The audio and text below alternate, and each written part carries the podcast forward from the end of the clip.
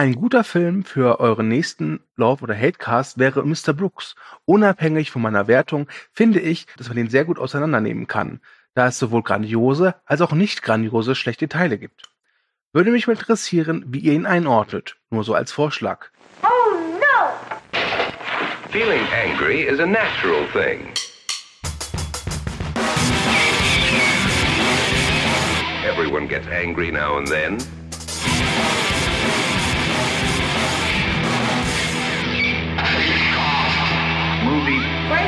Let's go back and see what made these boys and girls angry.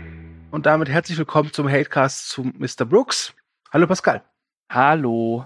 Äh, unter unserer Fletchers Vision Lovecast hat uns, glaube ich, nee, Quatsch, pardon, SP2929, glaube ich, äh, äh, diesen Kommentar hinterlassen und äh, wir hören auf unsere Zuhörer, unsere Mhm. Fans.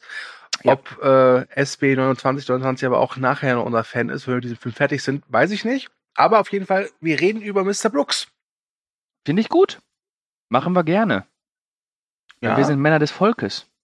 Wir sind äh, totale Männer des Volkes, ja. Ja. Hört auf uns, mit uns kann man die Corona-Krise problemlos überwinden. Oh, So ist es. sagt. So ist Ja. es. Pascal, wann hast du Mr. Brooks zum ersten Mal gesehen und wie hat er damals auf dich gewirkt? So, der Film ist von 2007, ne? Ich bin mir gerade nicht sicher. Auf jeden Fall war, der ist ja ab 18. Ähm, Mhm. Da war ich noch nicht 18.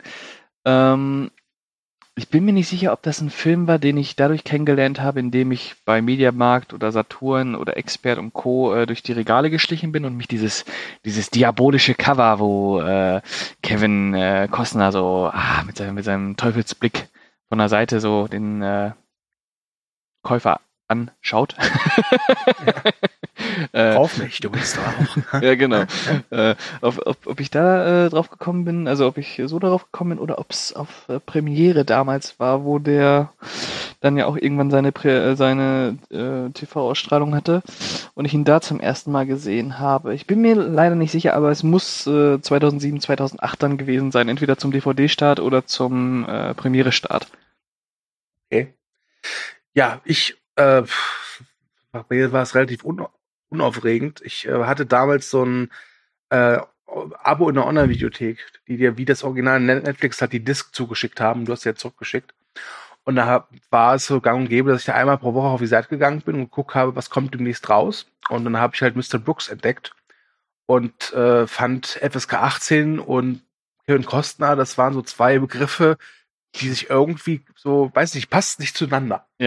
Ich kann mich sogar Und- noch daran erinnern, als du noch Abonnent bei dieser äh, Online-Videothek warst, ähm, weil da gab es irgendwann eine Zeit, wo du äh, gar nicht mehr drauf geachtet hast, was dir eigentlich geschickt wird, sondern nur noch random zugeschickt hast, äh, zuschicken lassen hast. Ja, Also deine Ja, ganze ach, Watchlist einfach zugeschickt. genau, genau. Man konnte diese Watchlist dann kategorisieren mit hoher, mittlerer und niedriger Priorität. Mhm. Und dann ging das halt immer durch. Ja, das ist, das war halt eben wirklich mein Netflix. Ja, ja, das war ja auch eigentlich eine gute Sache. Da hast du ja echt viel gesehen. Da hast ja auch quasi damals echt alles abgedeckt, ne? ja, das stimmt. Das stimmt. Und vor allem war es auch eine andere Zeit, weil wenn man die Disc halt da hatte, dann hat es auch geguckt. Nicht so wie bei Richtig. Netflix heute, wo man nach zehn Minuten sagt so, ach nö. ja. Ja. Ja, also wie gesagt, da habe ich ihn das erste Mal gesehen. Ähm, ich finde es auch immer noch seltsam, dieses so FSK 18 mit Kevin Costa passt irgendwie nicht. Also Ja. es fühlt sich nicht richtig an irgendwie. Ja, Ähm, gibt's noch einen anderen FSK 18-Film mit Kevin Costner? Nicht, dass ich wüsste. Also ich glaube höchstens vielleicht, dass die äh, Untouchables früher mal am 18 waren. Ich weiß, das weiß ich jetzt nicht. Ähm, aber ansonsten fällt mir jetzt spontan keiner ein. Wobei hat er nicht mal im Softporno mitgespielt? Der vielleicht, der Film. Aber ich, Ja, äh. Doch, es ist noch, es gibt noch einen. Crime is King. Stimmt, stimmt, ja, den fand ich aber echt auch scheiße. Aber der ist, glaube ich, auch äh, relativ brutal. Ich glaube, der hat seine, ich weiß nicht, ob das immer noch ein 18er war, aber damals, äh, weiß ich noch, das Cover. Es sind doch diese Elvis-Imitatoren, die da irgendwie, äh, nie gesehen. Ja. Man muss ja auch sagen, dass Crime is King genau wie Mr. Brooks in diese Zeitspanne äh, fiel, als Kevin Costner in Hollywood ja wirklich nicht mehr so gefragt und beliebt war, Ja. weil er ja nach seinem ultra mega Meisterwerk, äh, der den Wolf tanzt, seine Karriere ja relativ konsequent gegen die Wand gefahren hat mit Ja. Waterworld und Postman. Genau, aber ich würde würd halt sagen, also so die, die zweite Hälfte der 90er waren es, weil in der ersten Hälfte hat er halt noch Bodyguard und Robin Hood gehabt. Ne? Ja, ja, Ähm, Aber die zweite so, da wurde dann langsam zum Kassengift. Das, das ist so. Und äh, ja, ja. ja. Ja. ja. Und ich habe es jetzt nicht äh, nachgeguckt, aber ich glaube auch, dass Mr. Brooks jetzt nicht so erfolgreich war. Wobei es auch ein Film ist, der auch gar nicht so darauf ausgelegt ist, jetzt die Massen ins Kino zu Nee, das ist so ein Film, der, wo, wo die Macher auch wissen, dass der dann auf DVD und Blu-ray ordentlich äh, Kasse machen wird. Genau, Ähm, genau. ja. Und vor allem ist es halt auch ein Film, der alleine davon lebt, einfach von diesem, ich nenne es mal Schauwert, dass du, was, Kevin Costner spielt einen Serienkiller. ja. Was? Ja? Wobei, gar nicht so schlecht. Der hatte ein Budget von 20 äh, Millionen und hat knapp 50 eingespielt. Ist okay. Ja, das ist okay. Ja, ist okay. Mhm. Okay. Mhm. okay. Ja, gut. Also, wir haben jetzt geklärt, wann wir ihn zum ersten Mal gesehen haben, Aber wir haben noch noch gar nicht geklärt, erklärt, wie, er, wie Genau. er auf uns gewirkt hat. Äh, ich fand den beim ersten Mal damals, also mit 16 muss es gewesen sein, fand ich den Hammer. Ähm, so ein äh, schön düsterer ähm, Serienkiller, Thriller, m, doppelte, doppelte äh, Persönlichkeit und äh, entsprechend blutig dann und äh, total reißerisch am Ende und ah, nee, der hat mir damals gut gefallen, ja. Und dann habe ich, weiß ich, habe ich ihn nochmal gesehen vor, ähm, ich weiß gar nicht, vor fünf Jahren? Könnte ungefähr sein und da fand ich den ganz furchtbar. Da habe ich dem, glaube ich, also bei meiner Erstsichtung damals hätte ich bestimmt acht oder neun Punkte gegeben mit 16. Ja. Äh, dann habe ich ihn äh, vor fünf Jahren gesehen, habe, glaube ich, drei Punkte gegeben. Und äh, dementsprechend gespannt war ich jetzt, äh, den nochmal zu gucken. Okay. Also, ich habe ihn zum ersten Mal direkt auf dieser DVD geguckt und war nicht besonders angetan. Mhm. Aber jetzt auch nicht so, dass ich da gesa gesagt hätte, das ist das Schlimmste, was ich je gesehen habe. Grüße Na. gehen raus an mir Van Helden. ähm, und habe ihn danach auch nie wieder gesehen, bis auf eben vor ein paar Tagen, wo ich ihn mir als Vorbereitung nochmal angesehen habe. Mhm. Und äh, so viel kann ich sagen, es hat sich bei meiner, also meine Meinung hat sich nicht viel geändert. Eigentlich Mhm. gar nicht. Also Mhm. ich halte Mr. Brooks immer noch für einen schwachen Film, der starke Momente hat, äh, Mhm. wo ich aber auch verstehen kann, wenn Leute sagen, ey, den finde ich richtig gut. Mhm. Das, ist, das ist, ist absolut okay für mich. Äh, Im Gegensatz zu anderen Filmen. Nochmal liebe Grüße an Wir waren Helden. Ja, Mr. Brooks ist so, äh, das äh, schiebe ich schon mal vor, vor, äh, vorweg, bevor ich jetzt gleich nochmal die Inhaltsangabe äh, ähm, vorlese. Ähm, Mr. Brooks ist so ein bisschen an, an eigenen Am Ambitionen gescheitert, kann man sagen. Ne? Das stimmt. Genau. So, gut. Äh, soll ich mal eben die Inhaltsangabe rausfeuern? Die Movie Break Inhaltsangabe, die ist schön knackig kurz. Oh, okay, dann äh, ja, hau raus. Bin mal gespannt. Mr. Brooks führt seit Jahren unerkannt ein Doppelleben als Killer. Tagsüber ist er erfolgreicher Geschäftsmann und nachts ein eiskalter Serienmörder. Doch als Mr. Brooks bei einem Mord von einem Fotografen beobachtet wird, zwingt dieser ihn auf seinem nächsten Mord, was? Zwingt dieser ihn auf seinem nächsten Mord zu begleiten? Äh, ja. Das ist, äh, ja, okay. Langsam aber sicher bröckelt Mr. Brooks Fassade und sein Leben gerät außer Kontrolle. Mhm. Das ist übrigens eine schöne Inhaltsangabe, weil sie eigentlich den geilsten Kniff des Filmes rauslässt. Ja, stimmt. Es, ein ganz wichtiger Aspekt fehlt. Und äh, ich glaube, wollen wir darauf direkt als erstes zu sprechen kommen? Ja, lass uns mal den Marshall auspacken. Klingt schweinisch, aber es ist wahr. Ist so, genau. Äh, ja, äh, William Hurt äh, spielt eine sehr wichtige Rolle in Mr. Brooks, nämlich Marshall, das alter Ego von eben Mr. Brooks, Genau. ähm, den er ja wie so eine Art Begleiter immer sieht, also so eine Art imaginärer Freund. Und Mhm. der Film erzählt ja quasi, dass Mr. Brooks zwei Jahre lang äh, zu den Treffen der anonymen Alkoholiker gegangen ist, um irgendwie dieses, diese Mordlust irgendwie zu unterbinden, was Mhm. scheinbar auch funktioniert hat. Aber jetzt ist Marshall halt wieder da und äh, Marshall will halt Blut sehen. Mhm. Ähm, es gibt da diese, diese Szene, wo Mr. Brooks im Auto sitzt und Marshall dann neben ihm und dann sagt, hör mal, die, die Frau da drüben, die könnte jetzt überfahren. Einfach drüber fahren, wird ja keiner merken. Ist doch super, mach mal.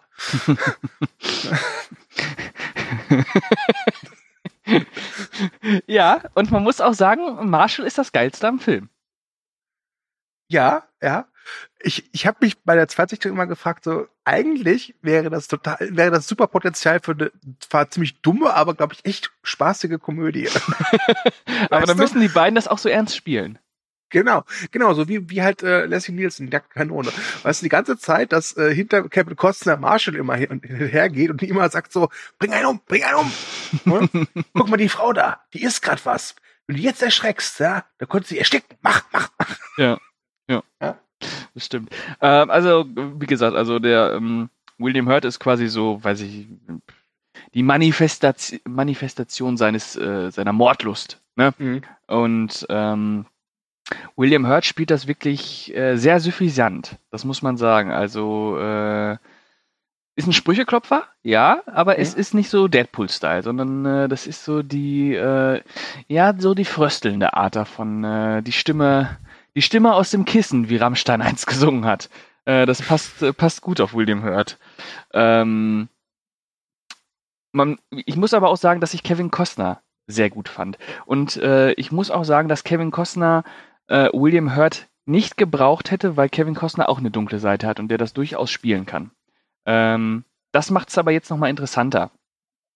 Weil Ja, äh, stimmt. dadurch wirklich so diese innere Zerrissenheit äh, ja, ähm, über zwei grandiose Schauspieler zum Ausdruck gebracht wird, ne?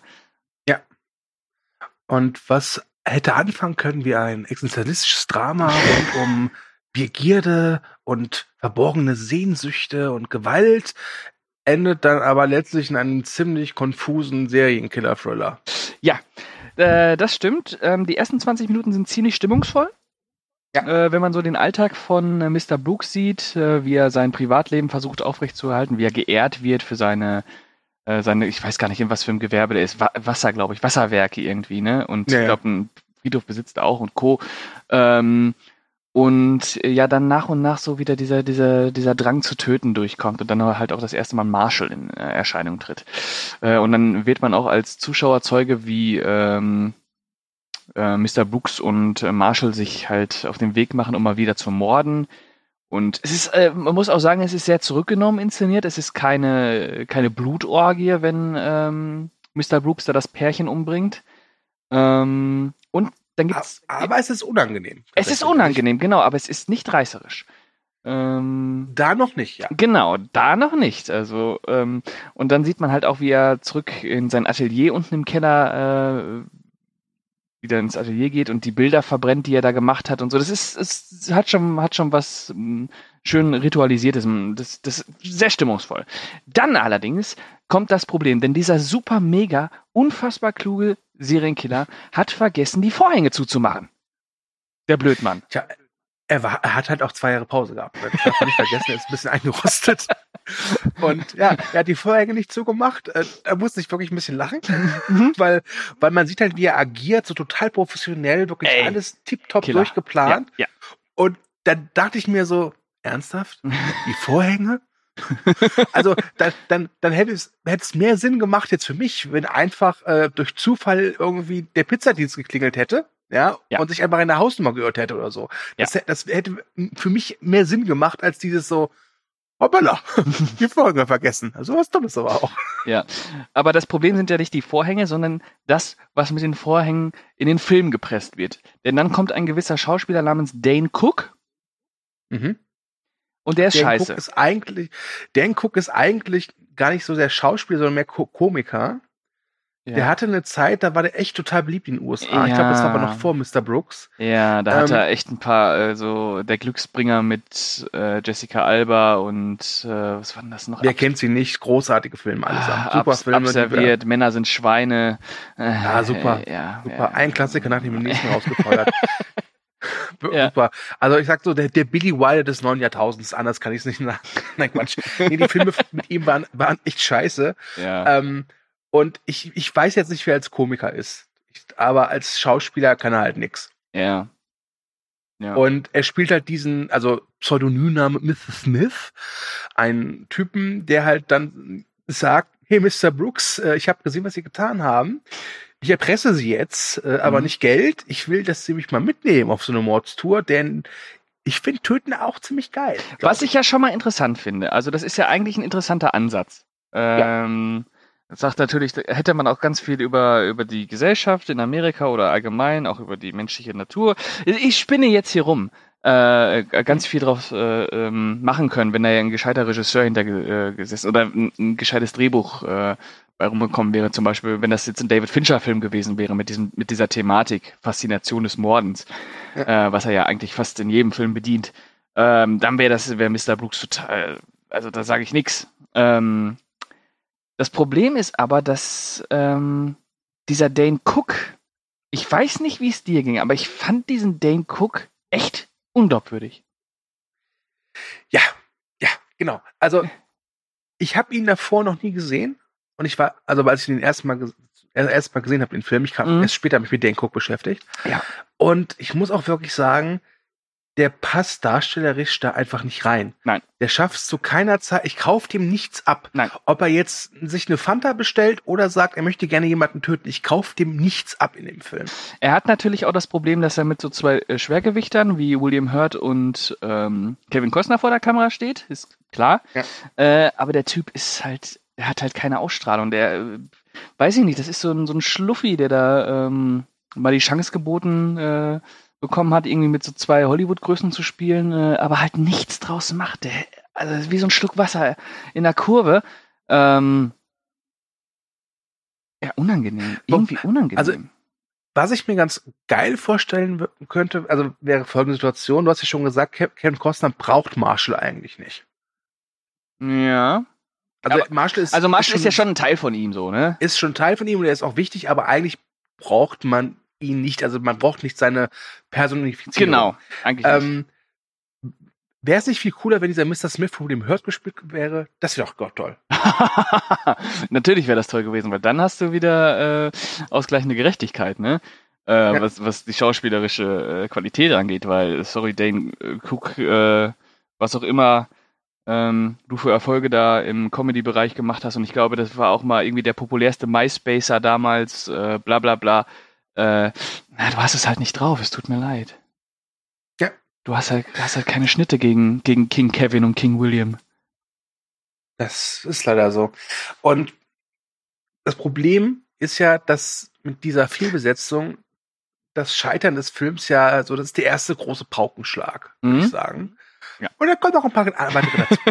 Wobei ich noch einmal kurz was dazu sagen muss, Ja, ähm, ist ja das, äh, was ich ja interessant an der äh, Figur des Cook noch finde, aber das geht dann wieder eher auf äh, Kevin Costners ähm, Rechnung, dass dadurch ja auch gezeigt wird, dass Kevin Costner so professionell er ist, ja auch gerne spielt. Denn äh, es gibt ja dann zu Anfang direkt eine Szene äh, nach der Erpressung, wo er einfach zu äh, Mr. Smith in die Wohnung geht und zeigt, dass er ihn locker töten kann. Ähm, also man sieht da schon, dass äh, so äh, bedacht auf äh, Perfektion Mr. Brooks auch sein mag. Äh, er ist auch ein Spieler in gewisser Hinsicht, auch ein bisschen risikobereit. Und äh, da was, ja hätte, durchaus, Ja? was ja auch durchaus passt, denn es wird ja auch sein, sein normaler Alltag gezeigt. Es ist ja ein sehr gesitteter, sehr routinierter Mhm. äh, Alltag. Das ist, ich glaube einfach, das gibt ihm halt einen Kick. Genau, genau. Äh, genau, weil, weil zu Anfang äh, wirkt es halt so, als wenn das wirklich äh, so ähm, total äh, durchstrukturierter Killer ist. Aber jetzt mit dem Dane Cook, da scheint er ja auch so ein bisschen äh, das Risiko zu suchen, ähm, was die Figur ja noch interessanter macht, weil dadurch äh, darüber ja auch ganz viel äh, mit Marshall und äh, Mr. Earl passiert. Ähm, genau, Dane Cook kommt, äh, Film wird blöd. Das ist aber jetzt erstmal die, ähm, der Punkt, wo wir jetzt sind, denn über Dane Cook kommt noch eine weitere Figur hinzu. Ähm, nämlich eine FBI-Agentin. Ist es eine FBI-Agentin? Oder? Äh, ich glaube, es ist nur, nur, nur, nur eine Polizistin. Okay, kommt eine Polizistin. Detective Tracy Atwood. Ja, gespielt von Demi Moore. Ähm, ja. Der Daumenabdruckmörder, wie Kevin Costner genannt äh, wurde, ist natürlich schon seit Jahren aktiv. Gut, er hatte jetzt mal zwei Jahre Pause, wo er ein bisschen gechillt hat. Äh, aber er ist zurück und man erkennt sein, äh, seine Markenzeichen. Und ähm, das heißt natürlich, dass ähm, ja, Mr. Brooks jetzt nicht nur den äh, Spacko Dane Cook am Hals hat, ne, sondern auch eine Ermittlerin, die wieder die Fährte aufnimmt. Und also Demi Moore, also das ist eine, das ist eine ganz harte, ne? Das ist also mit der, das ist so eine, mit der macht man keine Späße. Das kann ich euch aber sagen. Also die Demi Moore, also die Tracy Atwood, die ist, die ist, also als Ratrose würde ich sagen, die ist knallhart. Ja, weil Ja. Ist, Weil, pass auf, die macht nämlich, und das, und das macht sie gefährlich, die macht den Job nicht fürs Geld. So. So. ja, und Mr. Brooks tötet ja auch nicht für fürs Geld.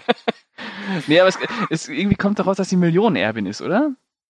Ja, also ganz ehrlich, ähm, der Film schafft es halt am Anfang, trotz dieser Klischeefigur, dieses routinierten Geschäftsmann, der ein düsteres Geheimnis hat, das ist ja auch komplett neu, uh, dass er das ohne zu sehr in, also durchaus stimmungsvoll einzufangen. Ja.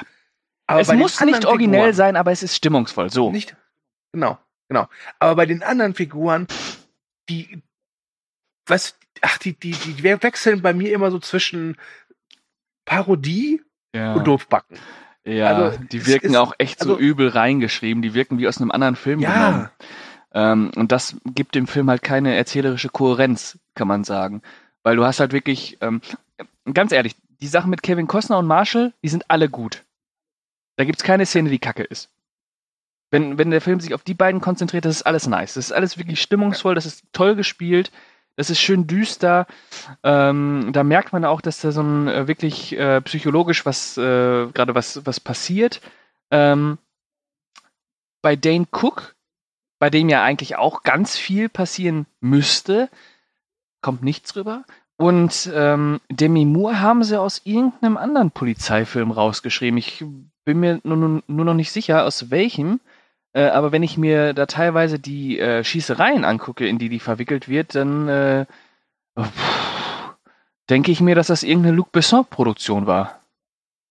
ja, und auch, da werden auch diese typischen Serienkiller-Film-Klischees dann äh, wirklich durchexerziert, so die Leiche, die, die perfekt dekoriert dann auch irgendwo hängt, natürlich alles garniert mit Ah. einem Jumpscare und solche Sachen und irgendwelchen Botschaften, die die Leiche noch angetackert hat, äh, so, ach nee, also das. Die Figur, das die war, die war, die war nicht. scheiße. Also der, Also die, die, also die Figur, ganz ehrlich, bis auf Marshall und Brooks sind fast alle Figuren. Ja, warte, warte, dem warte, Film pass auf, pass auf, pass auf. Also äh. Demi Moore, wie gesagt, äh, ich mag ja die Demi eigentlich früher lieber, als sie noch äh, schön jung war. Aber ähm, ja, das war ist so eine so eine hardboiled äh, No Bullshit Ermittlerin. Äh, Ja. Weiß ich nicht, passt nicht in den Film rein. Die trägt ihren ihre Waffe auch so wie ein Colt. Äh, Es ist alles ein bisschen überzeichnet. Aber ich sag dir was, du, wir können mit schlechten Figuren umgehen und äh, zwei schlechte Figuren nehmen wir hin. Aber drei schlechte Figuren, da hört's auf. Denn jetzt kommt auch noch die Tochter von Mr. Brooks ins Spiel. ähm, Mr. Brooks hat ja eine Frau, die heißt Emma, gespielt von Marge Hel Helgenberger, die kennt man aus CSI. Mhm. Das ist so eine Figur, die kannst du komplett vergessen, weil die ist vollkommen egal. ja, ist das nette Frauchen. Genau. Und dann haben wir Emma, Bro äh, nicht Emma Brooks, äh, Jane Brooks, gespielt von Danielle Pennebaker. Mhm. Äh, die spielt, glaube ich, in irgendwelchen DC-Serien mit und war eines der Opfer an diesem Freitag der 13. Remake von Markus Nispel. So. Glückwunsch. Jane Brooks äh, scheint ein aufgewecktes, junges Mädchen zu sein. Nur Einsen in der Schule, immer gut gelaunt. Papas und Mamas Liebling. Aber Papa Brooks merkt schnell, irgendetwas stimmt bei Jane nicht. Und dann ah, die Angst. Ist die vielleicht genauso wie ich? Und ganz ehrlich, ey, das ist, das ist, was, was denn? Ganz ehrlich, Es tut so habe ich einen Pumpe in der Nase oder was? Es tut so weh. Ja, bitte. ja. Und ganz ehrlich, an und für sich ist das eine total interessante und schöne Thematik. Ja, Aber das ist ungefähr so. aber es ist die zehnte in diesem Film, die nicht Genau. ausgearbeitet wird. Genau, die wird nicht ausgearbeitet. Das ist so, das ist so ein bisschen wie, ich möchte heute mal meinen Garten ein bisschen schön machen, aber statt den Rasenmäher nimmst du, nimmst du eine Planierraube und fährst drüber. weißt du? So ungefähr kannst du dir Ja, das du, vorstellen. du hast halt wirklich diese, diese vier Handlungsstränge, die alle so nebeneinander stehen, aber nie, sich nie wirklich richtig stimmungsvoll verbinden. Weil es, das Problem ist ja dann auch noch, dass äh, Mr. Brooks nicht nur den Verdacht hat, sondern, sondern ist ja auch so, dass äh, seine Tochter jem- jemanden wirklich umgebracht hat. Ähm, und da muss er sich ja äh, mit äh, Toupet und Fakebart äh, an den an den Campus begeben, wo seine seine jetzt schwangere Tochter, what the fuck, äh, irgendwie ähm, studiert und noch einen genau nach dem gleichen Schema aufgebauten Mord begehen, damit alle Menschen denken, oh Scheiße, hier an dieser Uni geht ein Serienkiller rum. Ähm, was auch sowas von überkonstruiert war, das, das hatte schon so, weiß ich nicht, äh, so Profikiller, äh, James Bond Ja. ähm, Anfüge. So, ich steig jetzt eben, ich äh, hab hier meinen ganzen Kasten voller, voller, äh, voller Ausweise und Reisepässe, wo ich äh, tausend Gesichter drauf habe und tausend Namen. Ich nehme jetzt irgendeinen, schmink mich, flieg da eben runter, kill den, flieg abends wieder zurück und dann lege ich mich zu Frauchen ins Bett. Also ich glaube, das war wirklich der Moment im Film, wo ich dachte, okay, sorry Film, was war also Das ist so, sorry. ja. Ähm, wir hatten einen guten Start, ja, es fing gut an. es fing gut an, dann, dann, dann fing das Geholpere los und dann dachte ich noch so, ja komm, du fängst dich noch und dann bist du losgeflogen. Ähm, Ähm, Ja. Was schade ist, an und für sich. Es ist wirklich schade. Ähm, nichts ist schlimmer als Filme, wo du halt wirklich siehst, da ist Potenzial drin, aber sie fahren es halt so gegen die Wand. Ja. Wobei man ja sagen muss, dass der Film mit, ah, mit Karacho aber auch losfährt, ne? Ja, wirklich, der, der drückt das Gaspedal durch. Ja. Ähm, und dann müssen wir natürlich jetzt noch, ähm, es ist ein Spoilercast, wie gesagt, 13 Jahre ist der Film alt. Also wer den jetzt noch nicht gesehen hat, äh, kann ihn, kann ruhig nachholen, scheiß drauf. Äh, ich spoiler jetzt. Ähm, es ist ja so, dass ähm, Dane Cook seinen Mord bekommt Mhm. und ähm, Mr. Brooks ihm dann sagt, ah ja, ähm, also äh, du darfst, also den, den Mord, den darf er ja nur angucken an diesen, an diesen Pärchen. Äh, da er darf er nur zugucken.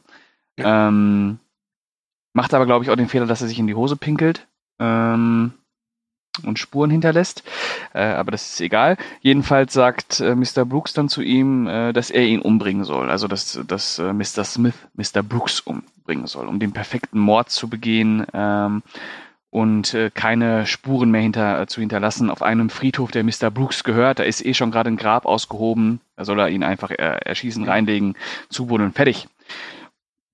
Ähm, wer schon mal ähm, den einen oder anderen Film gesehen hat. Weiß natürlich, dass das nicht so passieren wird. Denn äh, am Ende ist es so, dass äh, Mr. Brooks natürlich äh, Dane Cook umbringt, also Mr. Smith. Und die Art und Weise, wie das passiert, fand Hat ich fast schon kari... Was? Hat mich an Tanz der Teufel erinnert. Das ist ja unfassbar. Das ist ja das nächste Ding, das überhaupt nicht in diesen Film reinpasst. Denn ähm, Mr. Brooks schlitzt Mr. Smith, Smith mit einem Spaten die Kehle durch. Ja. Und das Blut spritzt fontänartig aus der Gurgel raus, wie man es äh, aus Blätterfilmen kennt. Ja. Ähm, so viel sei gesagt.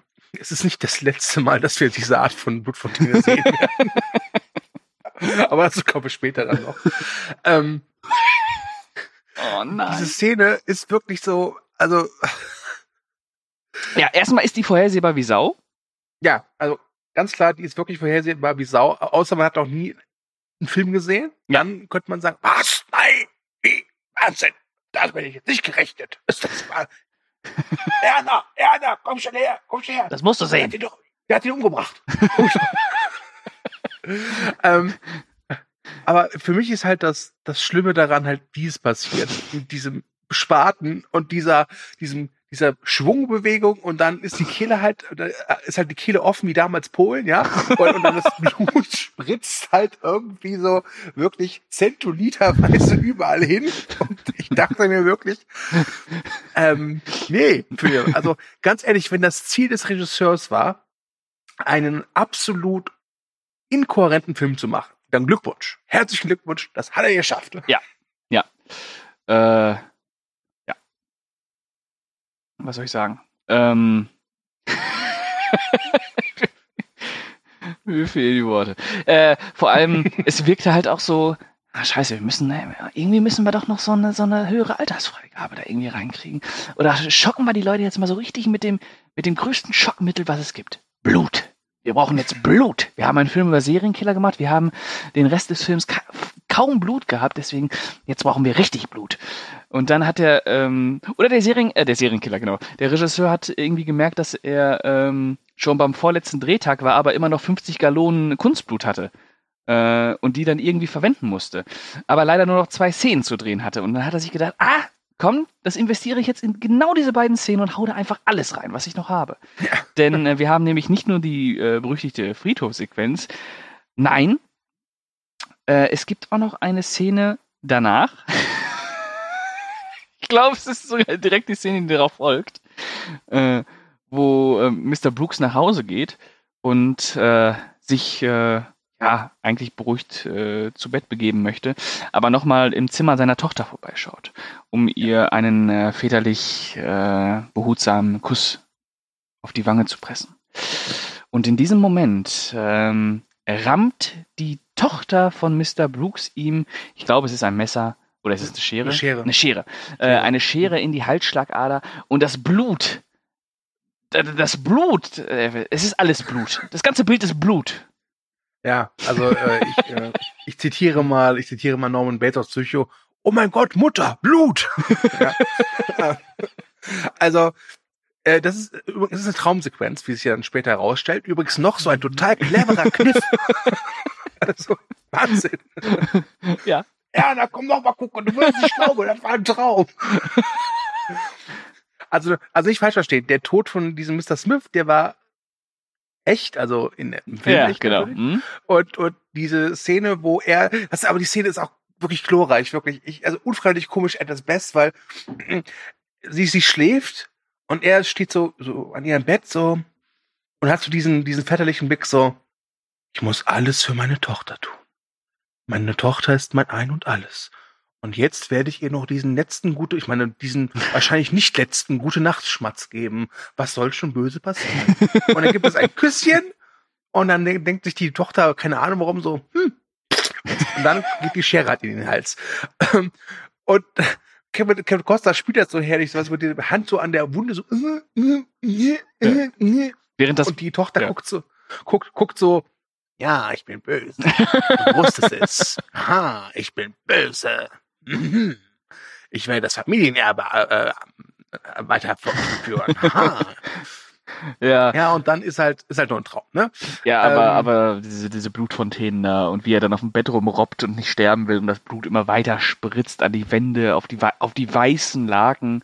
Ja. Äh, ah, ja, Oh, hier, ist, hier ist auch eine weiße Stelle. äh, Wahnsinn. Ähm, Ja. Ja. das ist übrigens dann auch schon zu einem, äh, an einem Punkt, wo Marshall nicht mehr auftritt, oder? Stimmt. Der, der, der, der Marshall hat irgendwann auch keinen Bock mehr auf die Scheiße, glaube ich. Ja, das ist, glaube ich, dann in der, in der Szene, äh, oh, ich weiß gar nicht, in welcher Szene, der tritt in einer Szene ab, ähm, wo sich äh, Kevin Costner gegen ihn entscheidet. Ähm, aber ich weiß nicht mehr. Auf jeden Fall, Marshall ist, glaube ich, die letzten 10, 15 Minuten nicht mehr dabei. Ähm, ja, schade drum. Marshall ist ein guter.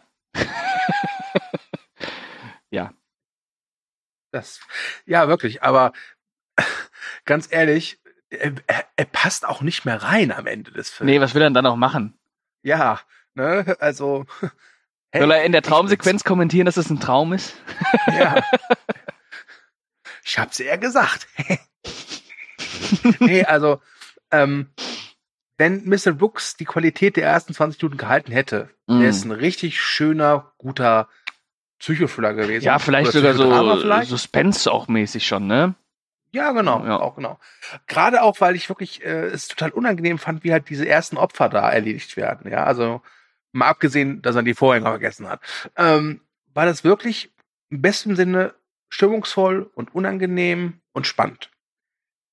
Aber dann, weiß nicht, was was da mit den Leuten passiert, also mit dem Drehbuchautor los gewesen ist. Ähm, also oder mit den Drehbuchautoren, es waren ja zwei, einmal der Regisseur Bruce A. Evans und noch ein gewisser Reynold Gideon. Übrigens, Bruce A. Evans ist wohl ein guter Freund von Kevin Costner gewesen und hat ihn deswegen dafür bekommen. Mhm.